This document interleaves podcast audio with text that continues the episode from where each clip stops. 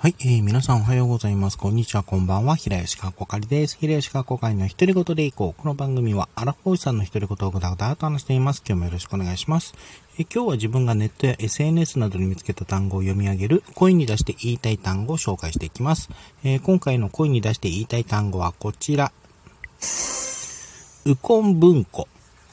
はい、えーこれですね、ウコン文庫なんですが、あの、ウコンですね、あの、まあ、なんだっけ、えーまあ、要はターメリックか、に、のウコンですね、に、あの、文庫、ま、と書く、まあ、本の文庫ですね、と書く漢字なんですけども、えーこれ何かと言いますと、これは、えっ、と、コートバンクさんからの引用になるんですが、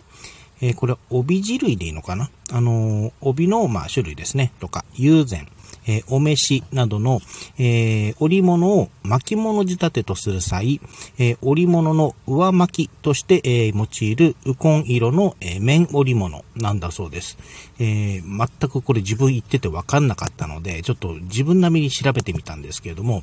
えっ、と、まず、ウコン物、あと、ウコン、あの、ここで帯も、あの、織物、織物じゃない、ここで言う、あの、文庫というのは、えー別名でですね、えっ、と、多頭紙、もしくは、えー文庫紙と呼ばれるものなんだそうで、あの、まあ、端的に言うと、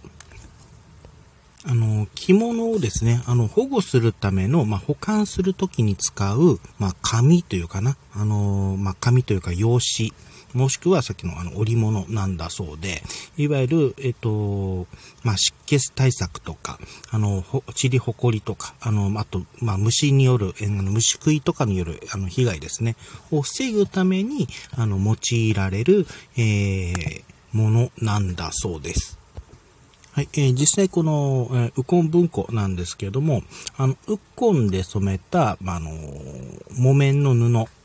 のことを、まあ、ウコン文庫とも言われていて、あのウコンの香りを虫などが嫌うと考えられているらしく、まあ、今でもなんか切り箱とかの、まあ、の、黒糖品とか高価な、あの、帯などを包む布として、あの、使われてるんだそうです。えーあのまあ、その着物を、その、まあ、巻く、まあ、包むための、えっ、と、包むための、えー紙、もしくは、まあ、保護するための紙、もしくは、その、織物のことを、文庫と読むのは、えー文庫、もしくは文庫紙というのは、こう自分初めて知りました。もう、あの、20兵、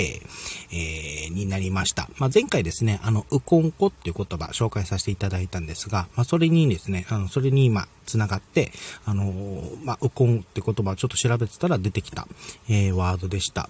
えー初めて知ってちょっと勉強になりましたね。はい。ということで、今回の、えー声に出して言いたい単語は、ウコン文庫でした。はい。では、今回はこの辺りで終わりたいと思います。お相手は平吉かこかいでした。最後まで聞いていただいてありがとうございました。それではまた。